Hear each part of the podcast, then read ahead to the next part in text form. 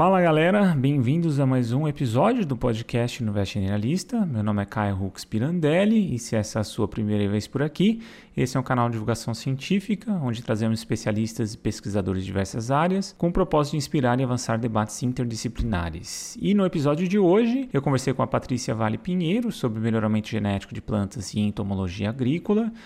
Para quem não sabe, entomologia agrícola é a área que estuda os insetos que são de interesse agrícola, incluindo inimigos naturais e pragas. E antes de passar o currículo da convidada de hoje, vale lembrar que seguimos com a campanha para ampliar nossa rede de apoiadores e tornar a Universo Generalista um projeto financeiramente sustentável. Então, se você gostaria de ver esse projeto crescer, não deixe de contribuir mensalmente entrando no nosso Apoia-se ou contribuindo com qualquer valor através da chave Pix, universogeneralista.gmail.com. A Patrícia possui graduação em Agronomia pela Universidade Federal de Goiás, mestrado em Ciências Agrárias pela Universidade de Brasília e doutorado em entomologia pela Cornell University nos Estados Unidos. Atualmente pesquisadora da Embrapa, tem experiência na área de entomologia agrícola, atuando principalmente nos seguintes temas: interação inseto-planta-patógeno, biologia de vetores de vírus de plantas, bioquímica de insetos, genômica de insetos, evolução e manejo integrado de pragas. Se você está nos assistindo no YouTube, não deixe de curtir, seguir e ativar o sininho de notificação.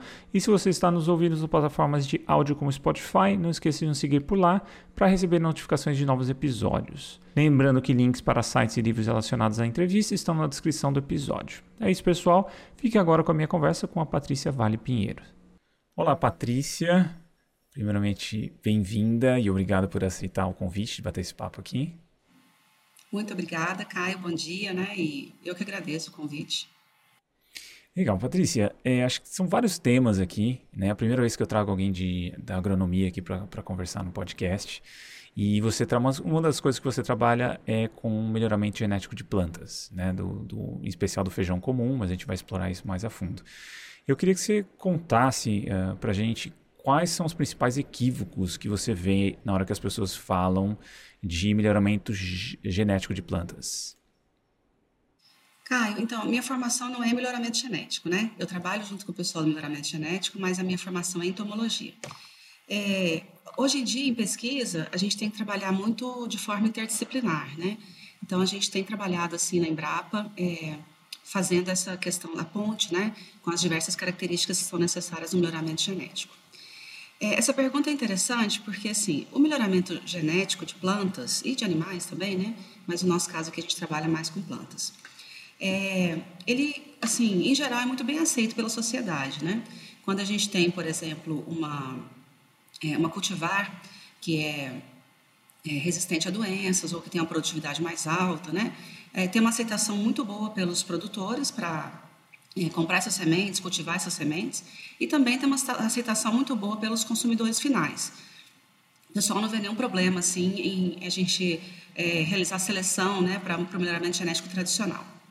Mas, desde que a gente começou a utilizar ferramentas de biotecnologia, que então vão interferir de alguma forma no, no genoma, vão interferir no genoma, o melhoramento genético tradicional também interfere, mas vão interferir no genoma de uma forma mais antropomórfica, digamos assim, né? Mas a gente está interferindo mais com o, genoma da forma como ele, como ele é, né?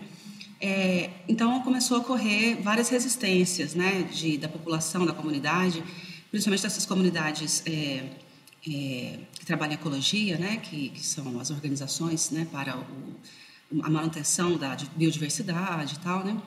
Então começou a haver muito, muito questionamento, né? Principalmente quando a gente fala assim, olha, vamos inserir um gene de outra espécie naquela espécie, que é uma coisa que naturalmente não ocorreria, né? É, pelo menos não em milhares de anos aí, né, de evolução. É, a seleção de características mais favoráveis para a agricultura, para a produção de alimentos, produção de, de, de produtos agrícolas, ela também é uma interferência humana grande que a gente faz, né? Porque aquela seleção daquelas linhagens, ela também não ocorreria de forma natural, assim, dentro de uma janela de, de tempo que, em que a gente vai estar por aqui nesse planeta, né? É, então, a gente faz exatamente essa intervenção de fazer a seleção buscando as características que a gente quer. Mas quando a gente fala assim, olha, no, no genoma né, dessa espécie, a gente não conseguiu encontrar nenhuma característica, a gente vai buscar em outra espécie, e vai colocar dentro dessa, aí já começam a surgir resistências. Né? É, muitas delas infundadas, porque muitos estudos já mostram que é, não existe assim uma, é, uma consequência tão grave desse transformação genética, por exemplo, de plantas, quanto existe, por exemplo, para o uso de agrotóxicos, que é amplamente aceito, né? Muito mais aceito do que a, a transformação genética, edição gênica e essas técnicas novas, né? Tá. E eu acho que é, que é legal é, entender também, já que é a primeira vez que, eu, que a gente aborda isso aqui no podcast, é, essa questão de melhoramento de plantas, né? Que você tem um processo de seleção, vamos dizer assim, que você seleciona as espécies ao longo do, do, do, do tempo e você faz uma seleção genética também, só que o, o ritmo disso ele é bem lento, né? Porque você precisa esperar, esperar a, a, planta se reproduzir e você selecionar o que você, o, as características que você quer. Esse é um processo. E a gente tem edição gênica, que é exatamente essa parte de você, em vez de deixar questões aleatórias, vamos dizer assim, de, de acontecerem com a planta, para você selecionar essas características, vamos dizer assim, manualmente, vamos dizer assim, é, a gente faz essa, essa, esse processo em de forma mais direta com edição gênica e você tem isso dentro da própria da variedade de, das possibilidades gênicas da planta. E aí você tem a, a, questão da transgenia que é mais essa questão de você trazer questões uh, de genes de outras espécies cruzando com, com a espécie que você quer melhorar.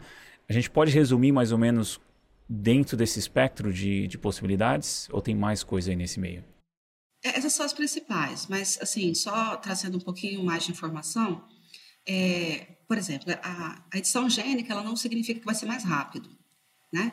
É, na verdade, ela é mais direta. Então, uhum. mas isso tudo depende muito de você ter realizado antes a pesquisa básica.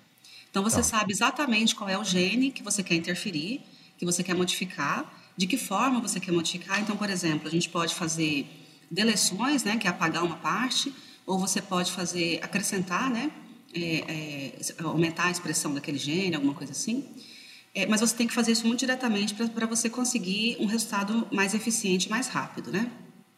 Por que, que eu falo que ela não é mais rápida? Primeiro, porque para muitas culturas o protocolo ainda não está muito bem estabelecido. Então é preciso muita pesquisa para desenvolver o protocolo, para funcionar bem e tal. É, na edição gênica, por exemplo, de plantas, a gente, a gente inicialmente produz uma planta transgênica, porque a gente precisa colocar um marcador molecular, que geralmente ele vem de outra espécie, né? Então, a planta T0, que é aquela primeira que é obtida, ela é considerada uma planta transgênica. Depois é que nos processos de cruzamento, a gente vai é, retirando, né? A gente vai selecionando as, as progênies que não têm aquele, aquele transgênio que a gente não quer. E aí sim, a, a, o resultado final passa a ser uma planta que tem o mesmo genoma do, da, da espécie, sem nenhum gene de fora, mas está editado para aquela característica que a gente queria. Então, o processo não é exatamente mais rápido, mas ele pode ser mais preciso, mais eficiente. Né? Uhum. É, aí você citou também o melhoramento genético tradicional, que hoje ele pode sim ser muito otimizado em relação ao tempo. Por exemplo, aqui na Embrapa, para o melhoramento de feijão, né, melhoramento genético de feijão, nós já temos estabelecido como rotina o uso de marcadores moleculares para seleção assistida por marcadores. Então, vamos dizer assim, é, explicando é, de forma mais simples, né? É, você sabe qual é a característica que você quer, né? Você sabe que ela está naquele gene ou naquela região do genoma. Então, você elabora, você é, gera né, um marcador molecular para aquela característica e você analisa todas as progênios do cruzamento no, no laboratório. Ao invés de você plantar tudo isso na casa de vegetação, ou no campo e esperar todo o ciclo da planta, né? Então você faz muito mais rápido, você seleciona ciclos mais rapidamente utilizando com a ajuda de ferramentas é, biotecnológicas, né? Também dá para aumentar muito a rapidez desse processo, né? É, e por fim você comentou sobre a edição gênica, sobre a transgenia, né? A transição gênica a gente já falou. A transgenia, sim, aí vai ser um gene de uma outra espécie que a gente vai é, inserir naquela planta. É, não por cruzamento. Você falou a palavra cruzamento, e aí eu, na hora eu, eu pensei assim que eu tinha que comentar. É, geralmente o transgênio é inserido por são protocolos de transformação genética tem dois tipos básicos assim mas é, você insere a partícula de DNA na planta e ela passa a ser então uma planta transformada se o processo funcionar né é, e aí depois disso é que você vai fazer cruzamentos com linhagens que tenham características comerciais né? Então, o processo de transgenia ele não ocorre por é, cruzamento, porque inclusive são espécies diferentes, elas não cruzam. Sim. E aí, então tem toda essa pesquisa base de, de uh, básica na área para entender também o, o que cada gene faz, né? O que, o que, que ele porque senão não tem muito bem o que você selecionar, o que você intervir na planta, né? Então tem toda uma necessidade de, de pesquisa de base muito ampla para você entender exatamente o que está sendo feito, enfim, e aí você selecionar as características que você quer manipular ou trocar e tudo mais. É mais ou menos isso, né? Tá. E aí, e, e, quais são as principais, assim, quando você, quais características que você uh, foca em termos de, de melhoramento também? Tipo assim, é, tamanho do grão, por exemplo, no caso, no, na questão do feijão mesmo. Acho que você puder trazer alguns exemplos de quais características que, que são importantes para, principalmente para ter um produto comercial no final, né? Sim. Então, tem características que são essenciais, que a gente não consegue, perdão, é, registrar uma cultivar se a gente não tiver essas características, né? Até porque, como o melhoramento genético do feijão avançou muito, é, os produtores não vão aceitar uma cultivar que tenha produtividade menor, ou que tenha um grão com qualidade inferior, né? Então, todas essas características agronômicas, elas têm que ser mantidas. E aí a gente, então, busca novas características que são importantes e que ainda não foram desenvolvidas, né? Então, por exemplo, é, essas básicas, né? Produtividade, produtividade tem que ser alta, a, a qualidade do grão, que é o tamanho do grão, o formato, é, o tempo de cozimento, no caso do feijão, ele tem que ser um feijão que vai cozinhar rapidamente, que vai... É, demorar mais tempo para escurecer o grão, porque o consumidor gosta do grão mais, mais claro. Né? Então, tem várias características que, é, quando a gente fala de feijão, a gente está falando de, de, de, do consumidor final mesmo, né? de quem vai uhum. se alimentar daquele produto. Então, é, são várias, várias características que tem, envolvem também a cozinha, né? a parte é, de, de cozimento, de, de sabor. Né? É, e além dessas, tem as agronômicas que são a planta não pode ser muito prostrada, então ela tem que ser mais ereta, porque daí a gente consegue fazer colheita mecânica. É, é muita coisa, sabe, Caio? É, é, é um universo, assim, né?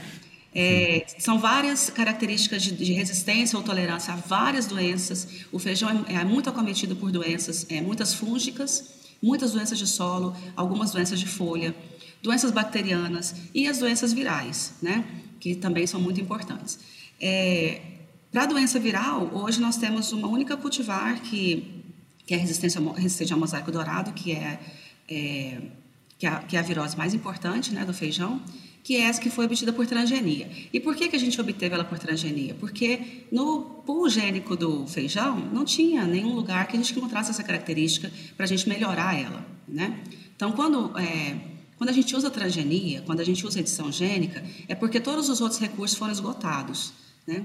A gente não vai buscar uma, uma ferramenta biotecnológica como essa para desenvolver uma característica que já existe na, no, no, genoma do feijão, né, que a gente pode buscar e resgatar essa característica. Né? E você tinha perguntado o que, que nós estamos trabalhando. Né? É, especificamente no, no caso do, do, meu grupo de trabalho aqui, nós estamos tentando obter plantas com uma boa e robusta resistência à mosca branca, que é, digamos assim, a principal praga da cultura. Né? Porque também é uma praga que ela não é só um inseto que se alimenta da planta, ela transmite vírus. Então, se a gente consegue reduzir a população da mosca branca, a gente consegue reduzir a população, a dispersão do vírus. Né? Esse é o objetivo principal. Tá. E uma coisa que é muito comum, é, e eu queria ver se faz sentido, de crítica ao uso de transgênico, é a questão, por exemplo, de você ter uma, uma característica genética, adicionar uma característica genética numa planta que ela se torna resistente a, a, um, a um específico tipo de produto algum tipo de agro, agrotóxico, né? E geralmente se limita a essa percepção, né? Tipo assim, ah, tudo que é de, de transgênico, ele é focado em ter resistência a determinado agrotóxico para você usar ele sem afetar a planta, enfim, você diminui aí os custos no processo de produção. É isso é o principal uso pra, da transgenia para melhoramento de plantas ou não? É, tem sido muito usado né? Tá. Muitas, muitas plantas têm a característica de resistência a herbicida, né? Tá. É, e, e, tem uma utilidade muito grande porque para algumas culturas é bem difícil fazer o controle de plantas daninhas, né? De plantas invasoras. É, e aí tem problemas, como toda tecnologia tem problemas, né? Que, por exemplo, se você tem uma soja resistente ao glifosato, é, pode acontecer dos produtores abusarem muito do uso de glifosato, né? E, então, eu, eu, vejo o problema em relação à resistência ao, ao herbicida mais é, na questão do manejo, de como é feito, né, do que na questão do transgênio em si e da resistência. Entende? O tá. fato da tecnologia existir daquele jeito não é o problema. O problema é como os produtores fazem uso dela, né? Como os consultores, né, os engenheiros agrônomos recomendam o manejo, né? Então, assim, a ideia da resistência ao herbicida, por exemplo, ela é uma ferramenta auxiliar. Ela não significa que ela resolve todos os problemas, né? Então, você precisa, para você fazer o manejo adequado de uma cultura, você precisa usar várias ferramentas. E não só confiar, por exemplo, no uso indiscriminado e muito intensivo de agrotóxicos, de herbicidas, né? Por exemplo, você vai usar o herbicida quando for realmente necessário, não de forma preventiva ou de forma exagerada, né? Então tem essas questões assim. Mas é muito utilizado, por exemplo, para algodão, para milho, para soja, a maioria deles vem é, com a resistência a uma praga ou uma doença, mas também a resistência ao herbicida, né? Nós ainda não temos um feijão resistente a herbicida. As plantas que nós estamos desenvolvendo, elas é, têm essa característica de resistência ao mosaico dourado, essa que já está é, aprovada né, para uso comercial. E as outras que nós estamos trabalhando para resistência à mosca branca, nós também não incluímos a resistência ao herbicida. Mas eu não considero que seria ruim, como eu disse, né? Ela poderia ser sim uma ferramenta adicional. Tá. E outra coisa que é comum também em termos de, de vamos dizer, de críticas a, essa questão da transgenia, em, em especial em algumas empresas né, multinacionais, é a questão de patente de, das sementes, né? E da, da, porque você criou uma nova, uma nova planta, vamos dizer, você meio que editou a, a, genética dela e você tem a patente sobre ela. Enfim, tem vários problemas em torno de, de polinização cruzada com outras com, com espécies que não são transgênicas, enfim, são várias questões. Você tem alguma posicionamento sobre isso, Patrícia, assim, de, ou alguma perspectiva que geralmente não é trazida à tona quando, quando esse assunto surge? Então, realmente, é, o desenvolvimento de, de plantas transgênicas, de melhoramento genético em geral, em geral ele envolve o patenteamento, né? É, eu sou contrária, lógico, né? Porque eu acho que é, a, as espécies que existem no mundo, elas são, elas pertencem à humanidade, né? É, é claro que existe o trabalho que a empresa colocou naquele naquele desenvolvimento, que de alguma forma ela tem que obter os lucros, né, em relação àquele é, investimento que foi feito. Mas é, é preciso que haja limites, né? Então, a uhum. legislação brasileira precisa trabalhar no sentido de limitar até onde esse, esse patenteamento pode ir, por quantos anos, talvez reduzir esse tempo, né? É, para tornar as, a tecnologia mais acessível. Nesse ponto, Caio, é muito importante a gente discutir o financiamento público da pesquisa, né? Porque quando a gente tem financiamento apenas privado, a gente fica refém dessas, dessas questões, né? Uhum. Se o financiamento vem de gru grandes grupos econômicos que querem lucrar com aquele desenvolvimento, é, toda a cadeia produtiva vai ficar é, dependente dessa tecnologia que foi desenvolvida. Quando, ao contrário, a gente tem é, financiamento público, como por exemplo a Embrapa. A Embrapa registra as cultivares, mas não tem essa questão de patente. Né? A gente tem a comercialização com sementeiros específicos, é, mas a gente não pode patentear um produto e, e, dizer que a partir dali só vai é, comercializar e vai utilizar quem, quem é, comprar, né? É, então, é, existe um, um, papel muito importante, um papel social muito importante do financiamento público de pesquisa, né? Tá. E que nos últimos anos reduziu muito, a, a discussão vem, vem caminhando no sentido de reduzir essa participação da, do investimento público, né? E a gente acha que é, se está no caminho errado. A gente tinha que voltar um pouco atrás em relação a isso. Né? Tá. E, e na, na, questão de consumo desses produtos, né, enquanto alimentos uh, que passaram por esse processo de transgenia, é, a ciência traz alguma coisa de, de alerta sobre isso ou realmente também não faz muito sentido esse tipo de preocupação com o consumo desses alimentos? Caio, olha só, é, tem uma preocupação grande né, da, da, do, da comunidade, da, da, da população, né, mas é, a regulamentação dessas, desses materiais transgênicos, né, digamos assim, ela, ela segue uma legislação tão rigorosa que é praticamente impossível que seja liberado comercialmente um produto que cause danos à saúde ou ao ambiente. Né? É, a gente costuma comentar que para você fazer o registro né, e ter a liberação comercial de uma planta transgênica, é um, um caminho mais trabalhoso e, e custa mais caro do que de um agrotóxico.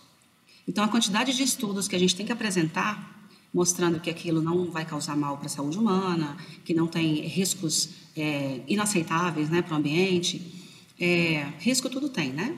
É, essa uhum. questão de falar que não existe risco é uma, é, é uma ideia equivocada, né? Todo, toda intervenção humana tem risco, né?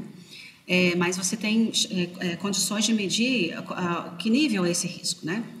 E, e, a Comissão Técnica Nacional de Biossegurança no Brasil, ela tem uma legislação, a CTNBio, né? Tem uma legislação muito forte em relação à liberação de é, organismos geneticamente modificados, é, que hoje é muito mais pesado do que a, a, a, o registro de agrotóxicos.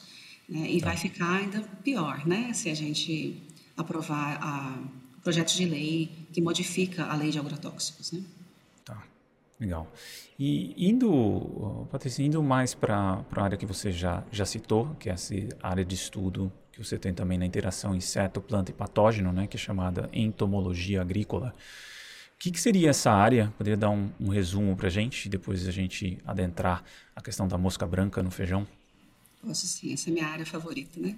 Tá. então, é, quando a gente fala de transmissão de vírus, tanto para planta quanto para animais, em geral, a gente está falando de um complexo de atores biológicos muito, muito complexo. Né?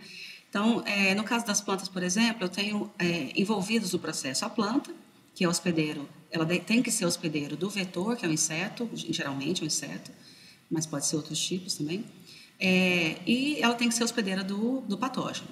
Então, vamos dizer, por exemplo, em relação ao vírus, né? O processo só vai acontecer se a planta for hospedeira dos dois outros atores. Então, já existe ali uma interação forte da planta como hospedeira daquele inseto vetor e do vírus, por exemplo. Né? É, mas existe também, existem também interações muito importantes que ocorrem entre o inseto vetor e o vírus. Do contrário, ele não seria um vetor. Né? E, no, no fim das contas, essa interação é uma interação que envolve os três de forma muito intrínseca, porque a planta, ao, ao receber, né, ao ser inoculada com o vírus, ela começa a ativar suas defesas, é, imunológicas né, em relação àquele vírus. Isso pode afetar o inseto vetor. O inseto vetor, por outro lado, ele, ele luta contra essas defesas, e quando ele luta contra as defesas, ele beneficia o vírus. Então, tem toda uma rede é, ligada, né, desse, bem complexa, que é, foi selecionada pela seleção natural ao longo desses milhares de anos de coevolução e que tornaram a, relação possível. Né? O nosso papel na pesquisa é entender esses mecanismos, de que forma que eles ocorrem, tanto ao nível é, da biologia, né, do comportamento dos diversos atores, quanto ao nível molecular, porque daí se você souber, por exemplo, quais genes estão envolvidos na interação, quais proteínas se ligam uma com a outra, é, é mais fácil da gente tentar trabalhar a interrupção da, da interação, né? De alguma forma tentar interromper essa interação. Então, por exemplo, a gente sabe que a entrada do vírus é, nas células do inseto porque é assim que ocorre o processo. Né? Então, o vírus se alimenta de uma planta infectada, adquire o vírus, aliás, o inseto se alimenta da planta infectada, adquire o vírus, e ah, o vírus circula no corpo do, do inseto, né? isso para vírus circulativos, e ele tem que entrar na célula do inseto para ele fazer esse processo né, de transporte dentro do, do organismo do, do inseto. Para ele entrar na célula, precisa ter a compatibilidade da proteína do vírus com a do inseto. Mas hoje em dia a gente sabe muito pouco quais são essas proteínas e como elas interagem, né? Então é uma linha de pesquisa ainda muito nova, que tem pouquíssima informação, especialmente para a área de plantas, né? Para animal já está bem mais é, resolvido várias várias questões. Você imagina também que é um universo muito grande, porque são muitas espécies de insetos, muitas espécies de vírus, muitas espécies de animais, de plantas, né? Então cada uma uhum. delas vai ter uma interação específica. E aí a gente busca entender como esses mecanismos ocorrem, justamente para de alguma forma tentar interromper, né? Tá. Em linhas gerais, seria isso. Assim. Tá, legal. E, e, e, tem alguma, algum tipo de intervenção é, que já foi testada ou que já está sendo delineada para essa questão, talvez, da mosca branca, com da interação da mosca branca com o feijão? Com feijão, sim, né? Nós estamos... É desenvolvemos a primeira linhagem transgênica de feijão para resistência à mosca branca, é, é uma linhagem ainda estudo em, em pesquisa, né? Está em fase de pesquisa ainda, então não está disponível comercialmente. É, e nós obtivemos 60% de mortalidade da mosca branca com o silenciamento do gene do inseto na planta de feijão, né? Então, esse tá. já foi o primeiro passo que a gente deu. 60% às vezes pode parecer que não é muito, mas em relação à população da mosca branca já é uma redução significativa da população, né? Mas nós estamos buscando é, outras alternativas, outras estratégias para aumentar essa, esse, essa taxa de controle né, do inseto. Então, em relação planta e inseto, a gente já conseguiu fazer, né? Em relação ao inseto e ao vírus, é muito mais complexo. Então, eu não tenho conhecimento de, é, de estudos que tenham desenvolvido essa quebra de, de ligação aí, né? É, e é, o que eu sei te dizer é que até o momento não existe nenhuma cultivar de nenhuma planta resistente à mosca branca disponível comercialmente. Né? Por que, que de nenhuma planta que eu digo? Porque a mosca branca é uma, é uma espécie de inseto generalista que se alimenta de mais de 40 famílias de espécies de plantas. Então, ela se alimenta do tomate, do algodão, da soja, é, de todas, é, de várias ornamentais, várias hortaliças, né? É um inseto realmente é, considerado uma das dez pragas invasivas mais importantes do mundo, né? Ela está presente em todos os continentes, né? Então, é um super vetor de vírus, tá. né, a mosca branca. Mas até o momento não foi desenvolvido nenhuma cultivar disponível comercialmente para controlar esse inseto. Tá. E tem essa, esse conhecimento maior da, da, dessa interação inseto-planta-patógeno, ela tem avançado muito por causa de avanços tecnológicos ou simplesmente é um foco de pesquisa que não era tão grande ou, ou não era viável no passado? Eu acho que as duas opções que você colocou se complementam, né? Tá. Não era um foco muito grande no passado porque não havia ferramentas disponíveis. E aumentou hoje porque existem as, existem as ferramentas, né? Quando a gente fala de ferramentas, então vamos pensar. É, você lembra lá no começo dos anos 2000, quando teve aquela corrida para o sequenciamento do genoma humano, né? Então, vários consórcios de pesquisadores no mundo todo se reuniram para sequenciar o genoma humano e tal, né? E aí foi disponibilizado o genoma. É, em relação aos insetos, ainda há muitas, muito poucas espécies que têm o genoma sequenciado. E se você não tem o genoma daquela espécie sequenciado completamente e anotado, né? Anotado que a gente fala é assim: você tem o gene, mas você precisa saber se, aquela, se a função daquele gene é produzir aquela proteína específica, né? Então você tem que anotar gene por gene para saber se e validar isso, né? É, então é um trabalho muito grande. É, e aí, uh, o genoma da mosca branca ele foi é, publicado em 2016. É, até antes disso, a gente não tinha as sequências dos genes da mosca branca, né? Então, quando você não tem as sequências do gene, a sua forma de trabalho é buscar sequências de genes homólogos em espécies próximas. Né? Então, antes um pouquinho da mosca branca, foi publicado o genoma do, do pulgão, da ervilha, né? É um pulgão que é uma espécie modelo, que é também um inseto sugador, ele é, ele é bem próximo, né, similarmente à mosca branca, o comportamento dele, a fisiologia, né? Então, vários dos genes que foram anotados para o pulgão da ervilha podiam ser utilizados de forma, é, digamos assim, mais grosseira, né? Não muito refinada, para os trabalhos com a mosca branca. Agora que a gente tem o genoma da mosca branca, facilita muito, né? Porque aí as sequências já estão disponíveis. E, além dessas, outras ferramentas, né? Por exemplo, hoje em dia é muito mais fácil sequenciar um genoma, né? O genoma da, do, da, do vírus da Covid foi sequenciado em 24 horas, né? Então, são questões assim que vão facilitando muito o trabalho e, e por haver mais disponibilidade de plataformas que fazem esse, esse trabalho, também fica mais barato, né? Que antes era tudo muito caro, porque só havia uma ou duas empresas que faziam. Então, à medida que você vai é, ampliando a oferta de serviços, em relação a essas ferramentas biotecnológicas, também vai aumentando o acesso da pesquisa para utilizar de forma mais rotineira, mais no dia a dia, né? E não apenas assim, pontualmente aqui e ali. Aí você consegue, dessa forma, avançar nos estudos. Aí você consegue também trazer mais gente que está interessada em estudar, em estudar isso, porque facilita, né? Então, uma coisa leva a outra, assim. Tá.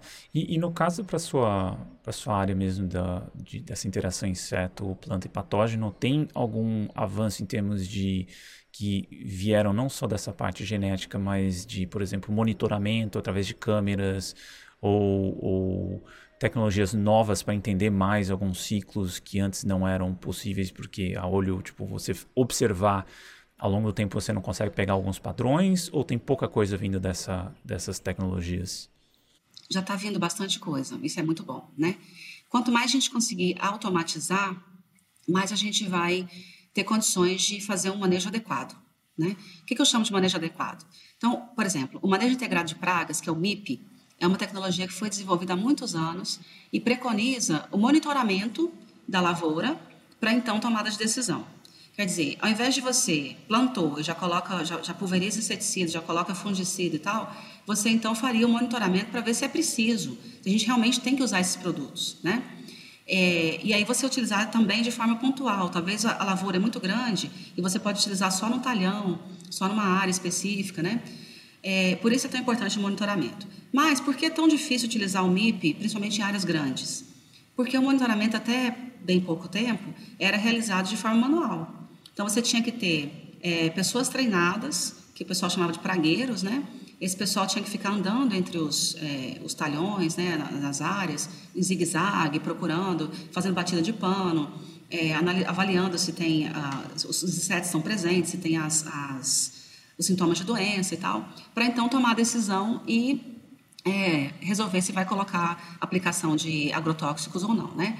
Se você consegue, por outro lado, automatizar esse processo, é, ele vai ficar mais barato, né? E ao mesmo tempo mais preciso. E você vai conseguir fazer isso em áreas maiores e, e, e talvez até aumentar a adoção da, da tecnologia do MIP para é, a gente reduzir o uso de agrotóxicos. É, mas qual que é o desafio disso, Caio? É porque é o seguinte, os drones e as imagens já são uma coisa assim que praticamente estão é, dominados. O pessoal da tecnologia já, já tem os, os equipamentos, o software né, para utilizar e tal.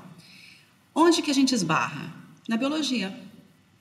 Então, é a biologia que, que, que tem que avançar para a gente determinar é, de que forma utilizar a tecnologia. Né? O que quer dizer isso? Por exemplo, nós estamos desenvolvendo um trabalho aqui, em parceria com vários colegas aqui da Embrapa, que é para a gente determinar de que forma a planta de feijão responde à infecção por vírus antes de aparecerem os sintomas. Porque depois que aparece o sintoma, tem muito pouco que a gente pode fazer, porque a infecção uhum. já está sistêmica, né? ela já passou da, da, do lugar ali onde foi inoculado pelo inseto e já passou para a planta toda e já está começando a espalhar pelo campo. Então tem muito pouca coisa que a gente consegue fazer ali, né?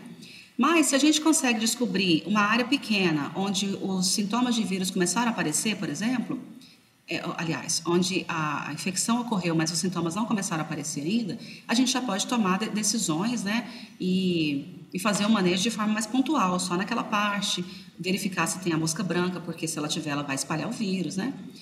É, e aí, a gente precisa entender de que forma a planta responde à infecção do vírus ali no comecinho, né? que é uma é, é tudo muito novo para nós, a gente ainda não sabe é, como é, estabelecer uma assinatura, uma assinatura que a gente chama é, de que forma a gente conseguiria identificar a presença daquele vírus sem arrancar a planta dali ou sem esperar que os sintomas apareçam, né?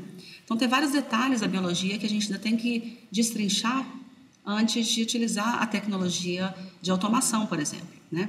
Uhum. É, e aí é que muitas vezes as pessoas não entendem por que é tão importante a pesquisa básica. Então você está fazendo uma Sim. pesquisa que parece ali que aquilo naquele momento diretamente não vai ter nenhum efeito, né? Não vai ter nenhuma aplicação, mas lá na frente ela vai ser muito importante. Né? Sim, é, é, um, é um tema recorrente aqui no, no podcast, isso, né? A valorização da, da pesquisa básica e da não li, linearidade da, da ciência, né? Do, principalmente da parte tecnológica. Então, o que você está desenvolvendo numa pesquisa para desenvolver algo específico, muitas vezes você vai desenvolver ferramentas que não são tão úteis para aquela, aquela função, mas você acabou descobrindo algo que para outra área é de extremo valor, que resolveu um problema de outra área, né? E a ciência acaba trabalhando nessa forma de, de rede. Então a gente sempre traz a importância da ciência de, de uh, básica aqui e da interação entre as áreas também, principalmente na área de tecnologia, ela é fundamental, porque você nunca sabe de onde vai vir uma inovação que, que vai revolucionar a sua área, né? Então, é, tem que valorizar muito essa, essa área de pesquisa de todas as áreas possíveis. E, e uma coisa, Patrícia, até querendo entender, é, porque assim, tem muita, tem muita crítica que vem dessa área da, da agroecologia, da produção de orgânicos, que vem meio que de uma área de conflito com, com muitas das coisas que a gente está abordando aqui. Como é que você vê isso? Ou até dentro da Embrapa também tem desenvolvimento de, de pesquisa em agroecologia, em várias outras questões. Como é que você vê essa. Assim, uma coisa de fora, né? Uma coisa são esses grupos uh, de fora que brigam, mas como é que é dentro da Embrapa também isso? Tem esse conflito? É, é debatido isso abertamente? Como é que funciona?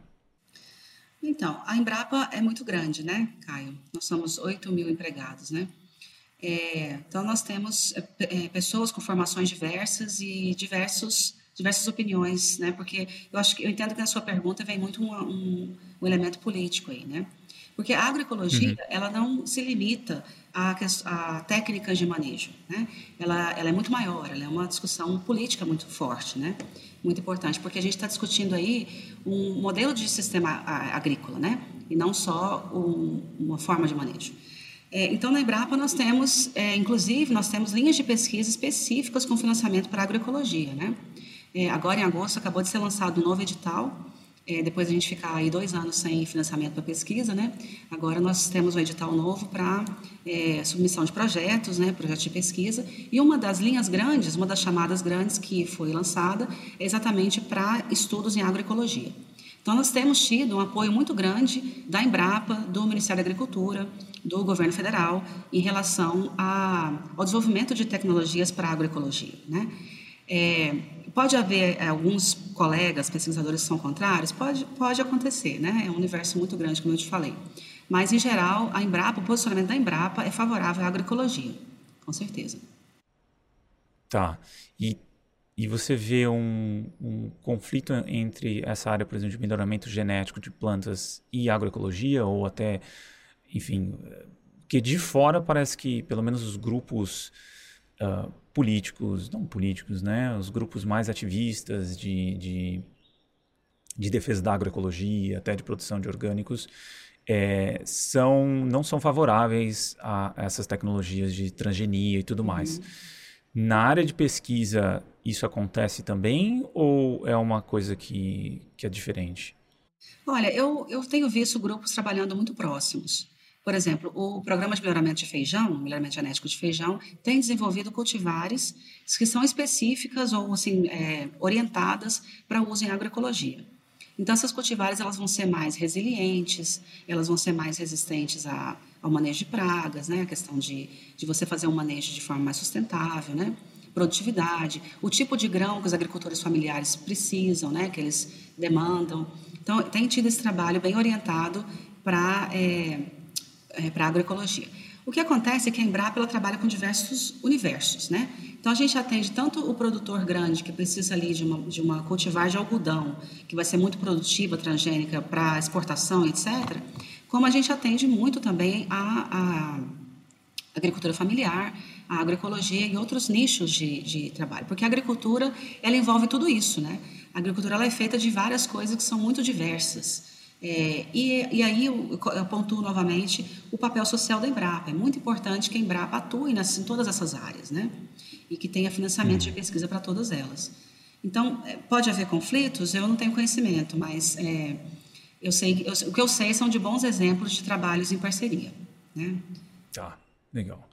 E a gente chegou a comentar em off sobre o projeto de lei do veneno, né? A PL do veneno. É, e eu queria saber sua opinião sobre ela, que ela vai para aprovação no Senado, não é isso? E eu queria saber sua, sua opinião sobre ela. Bom, minha opinião, minha, Patrícia, não da Embrapa, né? Eu não sei como é, se alguém da Embrapa está discutindo isso. Eu sou totalmente contrária, né? A, ao, ao que foi aprovado na Câmara dos Deputados, né? É, e tenho vários argumentos contrários, né? É, tá. Começando assim, o, a justificativa principal da, da aprovação desse texto era uma, uma demanda dos, do, do agronegócio, né? E quando eu falo agronegócio, eu não estou incluindo só grandes produtores de commodities, né? Eu incluo também a indústria, a indústria que produz agrotóxicos, né? Que faz parte do agronegócio, é uma das é, dos atores, né? Da, do agronegócio. Então existia essa demanda grande de reduzir o tempo que leva para o registro de agrotóxicos no Brasil. É, segundo eles, eu não tenho essa informação, mas segundo eles, eu, eu que está no, no, projeto de lei, na, na discussão, é, costumava levar de 3 a 8 anos o registro de agrotóxicos. O que eu sei é que o registro agrotóxico no Brasil, ele é trabalhoso. Ele envolve muitos estudos, envolve tempo e é muito caro também, né? Porque tem várias taxas que são cobradas, tem todo um processo. É, e eu, eu, acredito que a gente se beneficiaria, sim, de reduzir esse tempo. Mas a uhum. forma de fazer isso não é essa, não é da forma como foi aprovado nesse, nesse projeto na Câmara, né? Então, o que eles colocaram ali foi que é, os órgãos que aprovam, né, os, os órgãos que é, estudam a proposta e aprovam, teriam um tempo determinado, específico, para cumprir esse prazo, essa, essa regulamentação, né? O que a gente tem que fazer não é colocar tempo e penalização do órgão que não, que não é, conseguir é, cumprir a tempo. O que a gente tem que fazer é criar condições. Né? Então, como que a gente cria condições para ter certeza que aquele produto, aquele agrotóxico, é, é seguro? Com pesquisa. A gente tem que fazer pesquisa. E a gente tem que fazer pesquisa de forma independente do demandante. A pesquisa ela não pode uhum. ser financiada pela indústria que está pedindo o registro, né? ela tem que ser financiada por instituições públicas, que vão de forma é, imparcial fazer a pesquisa e verificar se aquilo é seguro ou não. Né? Então, assim, além da gente além de eles colocarem na lei, no projeto de lei, que o tempo vai ser determinado, vai ser um tempo um prazo menor e tal, e não colocar condições, tem vários outros problemas. Por exemplo, eles retiraram a participação é, do Ministério do Meio Ambiente e do Ministério da Saúde da avaliação do registro de agrotóxicos, né? Então, esses dois ministérios que antes participavam da avaliação é, para saber se um agrotóxico é seguro ou não, agora eles passam a ser só consultivos. Então, eles podem dar uma opinião, mas eles não podem vetar o registro. Quem vai ter a, a, a palavra final, né, a decisão final, é o Ministério da Agricultura. É, e assim, a gente sabe que as avaliações do Ministério da Agricultura são muito sérias também, mas elas não envolvem todas essa outra, essas outras esferas de saúde e ambiente, né? Então a gente deixa de ter esses elementos de avaliação sendo considerados, né? Então esses, esse é o principal, esses são os dois principais pontos, assim, mas tem vários outros problemas, né? É, questão de participação dos municípios.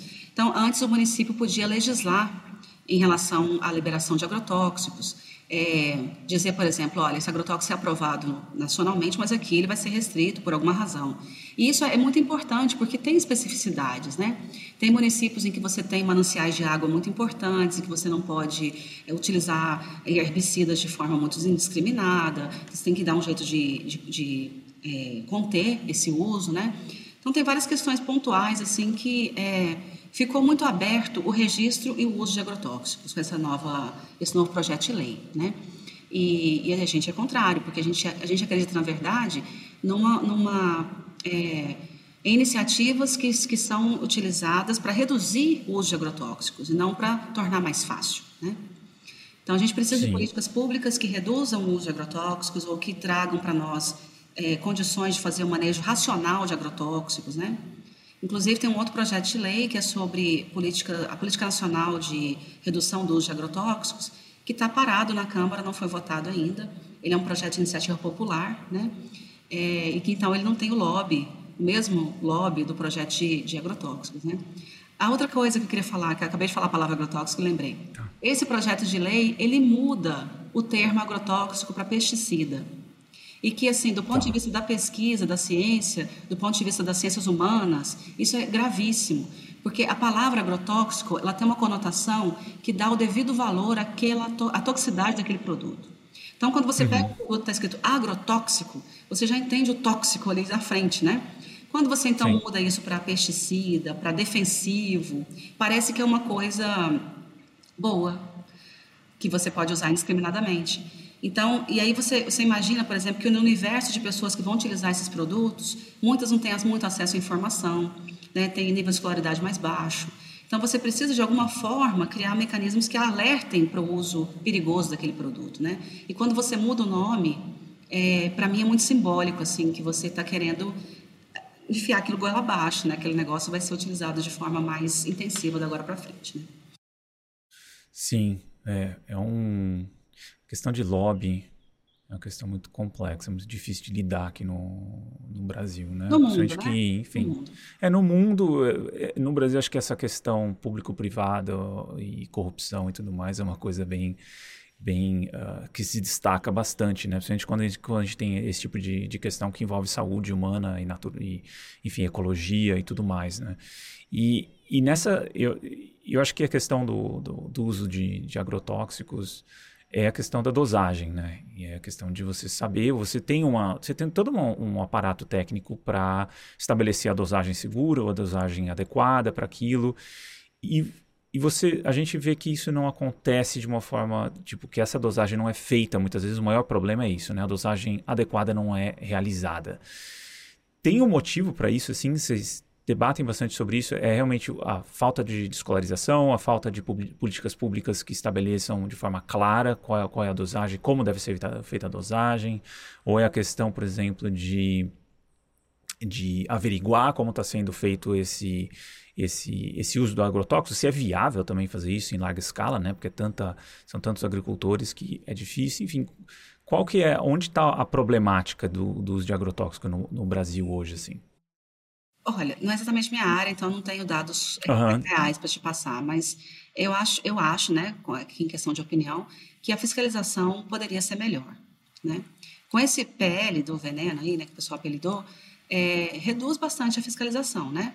Porque você tira dos municípios, por exemplo, né, a capacidade de fiscalização, é, ela vai ficar só por conta do mapa, você já não tem mais o elemento ali do Ministério do Meio Ambiente, então, se, se já era um processo de fiscalização problemático, a gente passa a ter ainda mais problema, mais dificuldade e menos é, recursos humanos, digamos assim, para fazer a fiscalização. Uhum. Né? Então, é, eu acredito mais na fiscalização, porque é, é seria assim mais imediato, né, para a gente ter uma resposta melhor para reduzir esse uso indiscriminado. Mas é muito necessário também políticas públicas de conscientização, de educação ambiental, né? É de treinamento dos, dos usuários, os, quem vai manipular o produto, né? Tudo isso é muito importante. E é preciso também, Caio, ter mais investimento e mais incentivo à pesquisa ambiental. Né? Então, se a gente tivesse, por exemplo, condições de fazer no Brasil um levantamento ambiental mais rigoroso, mais sistemático, com maior frequência, então vamos dizer, do mesmo jeito que a gente tem um censo, né, o IBGE faz um censo aí a cada quatro anos, se a gente pudesse ter a cada dois anos uma avaliação por amostragem de como estão nossos solos, nossa água, uhum. né, essas questões. Eu não sei se a gente tem, tá? Estou dizendo aqui, vez ou outra a gente ouve falar de pesquisas de produtos que estão na prateleira do supermercado, né, em relação à quantidade de agrotóxico e tal, mas eu não sei de, de que forma isso é, é feito de forma sistemática, se é muito frequente, né? E eu colocaria também essa questão do, do próprio recurso natural, né? Então, é muito é derivado, muito é, é, é acontece muita deriva para a água e para o solo. E a gente não tem exatamente uma quantificação de quanto é isso. Né? Se a gente tivesse, e tivesse, por exemplo, assim, como dizer que naquela região específica em que o, o a agricultura é muito intensiva ali, está acontecendo uma contaminação maior, a gente teria uma forma de intervenção mais apropriada, né? Aí também a automação entra forte, porque talvez pode ser possível avaliar por imagens aéreas de que forma está sendo é, contaminado, né? Tudo dependendo de desenvolver as, as assinaturas específicas para aquele tipo de, de produto que a gente quer é, detectar, né? Então, Sim. eu acho que é investimento em pesquisa, em política pública e aumentar os, as ferramentas de fiscalização, né? É dar condições para que os, os, os, os, servidores né, do IBAMA, é, CMBio, ICMBio, é, do, IBAMA, do, do Ministério do Meio Ambiente em geral consigam trabalhar né? Ao contrário do que preconiza essa, esse projeto de lei é, do veneno, né, que o pessoal fala. Uhum, uhum. É, monitoramento com certeza é, estratégico e com, com mapas e tudo mais, com certeza daria para saber muita coisa, né? Até de se tem alguma algum marcador ali fora do padrão, você consegue Exatamente. até via mapa você saber ter hipóteses de, olha, provavelmente veio daqui, provavelmente veio de lá. Mas é, é todo um investimento em, em, em nesse monitoramento que é, é, um tanto grande, mas acho que tem sido feito em algumas áreas, né, geológicas e tudo mais, mas eu não uhum. sei o uhum. quanto disso acaba transbordando para essa área uh, ambiental mais específica, né, que seria um, uma questão de químicos na água e no solo e tudo mais, mas com certeza daria para monitorar muito mais e ter uma noção muito mais clara do que está acontecendo é, em cada região e, e, propor intervenções e fiscalizações, com certeza. A Embrapa tem tentado contribuir muito também em relação a técnicas de aplicação de, de agrotóxicos, né, que sejam mais precisas, então que você uhum. reduza a, a, o desperdício, a, o, o, uso abusivo, né? Tudo isso tem linhas de pesquisa que a Embrapa tem desenvolvido, né? E toda essa questão de, de adoção do manejo integrado de pragas para aumentar o monitoramento e utilizar somente nos momentos que são realmente necessários, né? Então, tem, tem tido iniciativas de pesquisa em relação a isso, mas é preciso mais iniciativas em relação a políticas públicas. Tá. tá.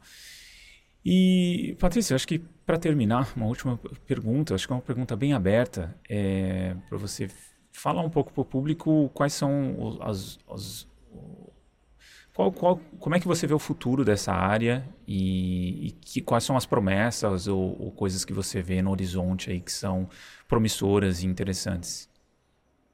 Então, sou muito otimista, né? Eu acho que a gente tem muita coisa para fazer ainda, né? Muito trabalho para desenvolver. É, nós temos no Brasil pesquisadores brilhantes, muito dedicados, que, que podem sim fazer diferença né, e, e produzir, desenvolver né, tecnologias que vão ajudar muito a agricultura. É, eu acho que é, a gente vai passar a ter um investimento maior em pesquisa nos próximos anos, isso é muito positivo. E eu acredito também que se o Brasil tomar uma decisão de, de não investir em pesquisa, especialmente em pesquisa básica, isso não vai parar o, o trem da história, né? É, outros países estão desenvolvendo e vão, e vão desenvolver é, muitas tecnologias que vão reduzir o uso de agrotóxicos, porque a tendência é essa, né? É, que vão é, facilitar o manejo de pragas de uma forma mais sustentável, né? Então, a gente tem que tomar agora uma decisão enquanto país se a gente quer ser usuário dessas tecnologias ou se a gente quer participar do desenvolvimento delas, né? E o meu otimismo é que a gente passe, então, a, a, fazer parte como atores do desenvolvimento dessas tecnologias. Temos já muita coisa desenvolvida, muitas, muitas equipes trabalhando. Então, acredito que no futuro, o que eu visualizo é nós vamos ter condições de reduzir o uso de agrotóxicos utilizando ferramentas diversas, Caio. Então, não é só você ter, por exemplo, uma cultivar resistente. Você tem a cultivar resistente, você tem a, o manejo sustentável da área, vai, que vai preconizar toda a proteção do solo, proteção da água, re, é, redução dos usos de, do uso de recursos hídricos, né, com também o desenvolvimento de cultivares resistentes à deficiência hídrica. É, então, todo um conjunto de ferramentas, né, os bioinsumos, que estão chegando com bastante força agora, né, que são também produtos para o controle de pragas, mas que o desenvolvimento deles preconiza eles serem menos agressivos ao ambiente, né? É, então, todo esse conjunto de ferramentas, no futuro, ele vai é, ajudar né, que a nossa produção agrícola seja mais sustentável e, em consequência, mais aceita nos mercados internacionais, porque também vai passar a ser uma exigência. Né? Então, a gente também tem que ficar antenado com isso. Não é só uma questão de saúde pública, não é só uma questão de cuidado com o meio ambiente, é também uma questão econômica. Sim. A gente vai ser cobrado por isso, a gente já está sendo cobrado por isso. Né? Então, por, com base em tudo isso, eu acredito que é, o nosso futuro ele traz boas novidades. Né? Nós vamos conseguir desenvolver essas ferramentas e, com o apoio né, de políticas públicas, vamos conseguir implementá-las. Né, para que a gente tenha realmente adoção por parte dos agricultores, que a sociedade civil também cobre, né, que os produtos, principalmente alimentos, né, eu trabalho com feijão e é uma coisa que a gente sente muito, assim, é, que, que, os alimentos sejam produzidos de forma mais sustentável e saudável, né? Que essa, é, essa é a tendência para o futuro. Legal, Patrícia. Uh, mais uma vez, obrigado pela, pela participação, por aceitar esse convite para ter esse papo com a gente. E espero que não seja uh, a, a, primeira e última vez que a gente fale aqui de, dessa área mais de agronomia aqui no podcast. Com certeza a gente vai abordar novamente esse tema por aqui. E é isso, muito obrigado. Eu que agradeço, Caio. Estou à disposição. Obrigado por ouvir esse episódio até o final. Se você gosta do nosso trabalho, não deixe de contribuir financeiramente com ele através do nosso Apoia-se. Você encontra o link na descrição do episódio. Tornando-se apoiador, você saberá de antemão quem são os nossos próximos entrevistados e poderá enviar suas perguntas, além de poder sugerir temas e pessoas para entrevistarmos.